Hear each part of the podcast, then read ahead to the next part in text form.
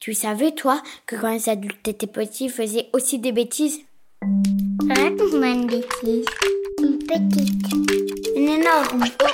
N'importe, Mawa. Ça, c'est une grosse bêtise. Oups. Catastrophe C'est pas moi. Bonjour, je m'appelle Myriam. Je suis psychiatre. J'essaye d'aider les enfants qui ont des problèmes en écoutant leurs histoires. Et quand j'étais petite, j'ai fait une grosse bêtise. À ma rentrée de CE2, Madame Bouquerel, la maîtresse que j'adorais parce qu'elle avait un nom de conte de fées, nous a demandé d'écrire une rédaction dans laquelle on racontait nos vacances. J'ai hâte de découvrir les aventures que vous avez vécues cet été. Alors j'étais une élève plutôt studieuse et j'ai rendu ma rédaction sans que mes parents la corrigent. Et dedans, je racontais mon merveilleux été en Corse. Cet été, je suis partie avec mes parents et ma petite sœur Betty à Cargès, en Corse. Nous avons fait la route depuis Paris dans notre tout nouveau camping-car. Et là, je décrivais notre camping-car avec beaucoup d'amour, parce que je l'aimais beaucoup ce camping-car. C'était un vieux Ford Transit blanc. Je décrivais la porte coulissante pour y rentrer et dedans le petit meuble de rangement, le coin cuisine. Il y avait une petite gazinière avec deux feux, on avait un minuscule évier, un microscopique frigo et au milieu, il y avait une table avec deux banquettes. Cette table, on pouvait la rabaisser. Et là, elle se métamorphosait en lit pour mes parents.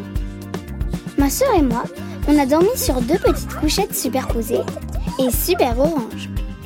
Ce camping-car perdu dans la Pampa Corse, c'était mon rêve. Un rêve qui n'a pas tardé à se transformer en cauchemar. Et puis tout à coup, ben, dans ma rédaction, je sais pas pourquoi et je sais pas ce qui m'a pris, je me suis mise à écrire qu'il y avait eu un incendie gigantesque. On avait décarpillé du camping-car, heureusement, car quelques minutes plus tard, des flammes immenses, de 30 mètres, l'ont dévoré et le camping-car a explosé. J'ai eu tellement peur. On a beaucoup pleuré. On avait tout perdu dans cet incendie qui avait donc brûlé notre super camping-car. Comme on n'avait plus rien, que tout avait brûlé, on a marché en pyjama jusqu'à la gare la plus proche. Et on est rentré à Paris en train. Eh ben, c'est vrai ce que tu as écrit là, Myriam? Et moi, j'ai continué de lui mentir en lui disant que oui, c'était bien la vérité. C'est quelque chose qui a dû beaucoup te choquer. et Je vais convoquer tes parents et puis on va discuter un peu, tous ensemble. Tu es d'accord? Moi, je suis tétanisée et je laisse la chose euh, se faire. Je suis contente qu'on se voit. C'est traumatisant hein, ce qui vous est arrivé cet été et je vous avoue qu'il aurait été bien que vous me préveniez afin que je puisse faire un peu plus attention à Myriam. Mais enfin, c'est pas grave. hein. Heureusement, elle m'a très vite raconté tout ça dans une rédaction. Ce fut la honte absolue pour moi, parce qu'évidemment, euh, non seulement ben, notre camping-car n'avait pas brûlé, Oui, et en plus cet été, il n'y a eu aucun incendie dans notre région. et le verdict tombait, ben, cette histoire rocambolesque, cette merveilleuse rédaction était un tissu de mensonges et était cousue de fil blanc.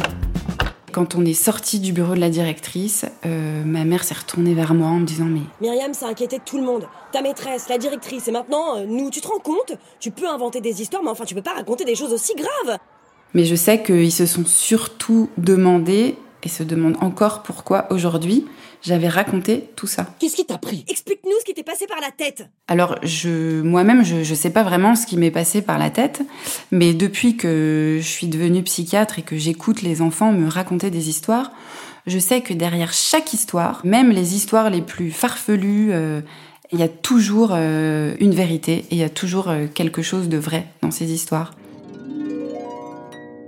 Pour demain, je voudrais que vous me racontiez dans votre rédaction cette fois quelle serait pour vous une vie parfaite.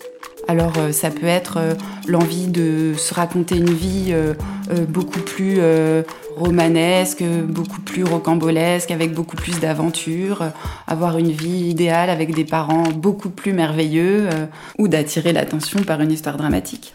Allez, raconte-moi encore une bêtise.